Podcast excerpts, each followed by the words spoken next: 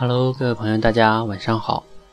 这里是励志 FM 六七五六幺四说话改变世界电台，那我是汤姆老师。在今天晚上九点多十点来钟的时候啊，有个小伙伴他在我们这个微信公共号的后台中回复了很多我之前设置的关键字，然后呢，他去了解我们这个之前我设置的一些文章啊或者语音什么的，那也就证明他对。哎，我们这个平台特别感兴趣，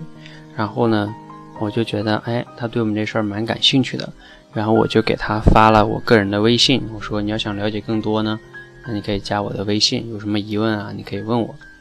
然后他也就加我了，加我之后呢，然后我就发给了他一个我之前在那个跟谁学上分享的一个，就是一个一个分享嘛，视频分享，就是之前我也讲过，就是如何利用互联网。不出门的练口才那样一个，呃，我我把它上传到那个跟谁学的平台上了，然后呢，他就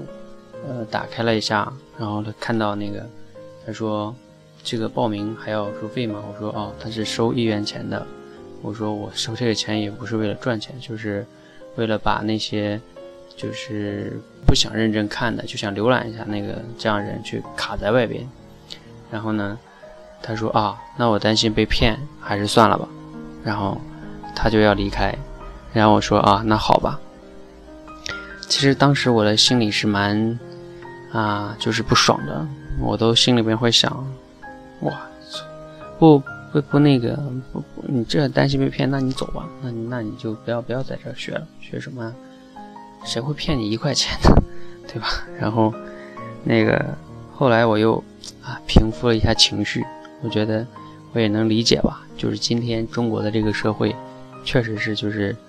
啊，好像貌似骗子也不少，是吧？然后我又很耐心的给他回复了一些就公众号里的，还有我励志电台里的节目啊，给他去听。我说你可以听听这些，慢慢的了解我们。然后呢，我说我我就笑着回复他一句话，我说我看一看你需要多久才能相信我不是一个骗子哈。然后就这样一句收尾就结束了。他说：“好的，谢谢。”那其实说到这里呢，我就特别的想回想起我大学的时候的一些经历哈。我还特别记得我在大学二年级的时候，然后呢是我刚上大二的时候，然后就是要参加一个呃社会上的培训，社会上的培训。啊，这个培训呢，就是它是需要交四百多块钱，然后呢。然后当时我还有一些就是朋友说啊，你不会被骗吗？然后我就去参加了啊。其实，嗯，最终还是收获蛮多的哈。然后我在大三的时候做过一次直销，然后呢，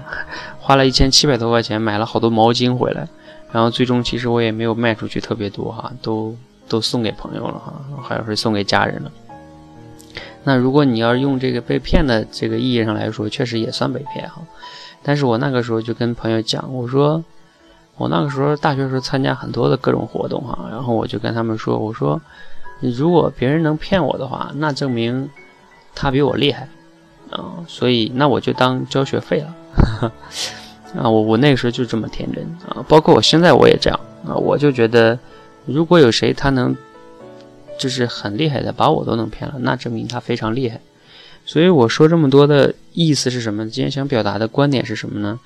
确实是今天中国的这个社会啊，会存在各种这样的人，这样不靠谱的人或者骗子哈。那我们其实需要的哈，并不是说你自己面对这种可能存在的一种风险，而你采取了一种直接就是逃离的状态，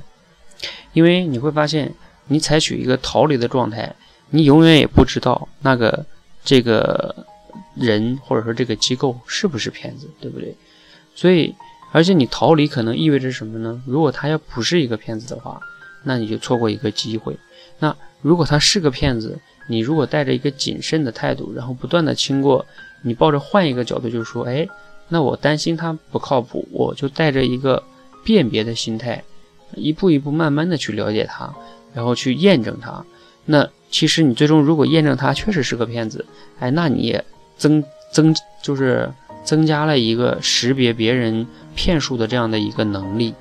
而如果你逃避了、逃离了、看似当时很简单的一个处理方式，你也没有受任何损失，但是其实你也没获得任何的成长。这个是我在我看来，就是很多年轻人哈最大的一个可惜的地方。就像我大学时候经历过的那些事情哈，就是在别人看来可能是被骗，但是如果让时间倒流的话，我依然愿意还那样选择，因为如果我没有当初那样的去选择的话，我就不会有那么多的社会的一些认知，然后也就不会有那么多的思考跟成长，也就不会有今天的我。所以。去尝试拥抱一些新鲜的事物，总比你闭塞在你，呃，你非常熟悉的那个空间、非常熟悉的那些人之间好一些。因为毕竟你接触了新鲜事物，所以我是希望和所有的朋友们分享，就当你面临着一些可能新鲜的事物也好，你觉得可能不靠谱的事情也好，不要采取一个马上的逃离的态度，而是要采取一个。了解、辨别、思考、判断，然后甚至如果实在判断不出来，就去尝试。当然，你前提判断一下，就是说这个损失是否是你可以承受的，对吧？那因为无论它是最终的结果是好的呢，你就获得了一些成果，对吧？如果它是不好的呢，你也能获得了一些经验跟反思和成长。其实，总之结果来说都是不错的。嗯，那这是我。特别今天想跟大家来分享的哈，希望呢对你的这个生活中呢会有一定的启发和帮助。如果你觉得有启发呢，记得点个赞哦。如果你觉得对你的朋友也有启发，记得转发给他，谢谢。祝大家晚安。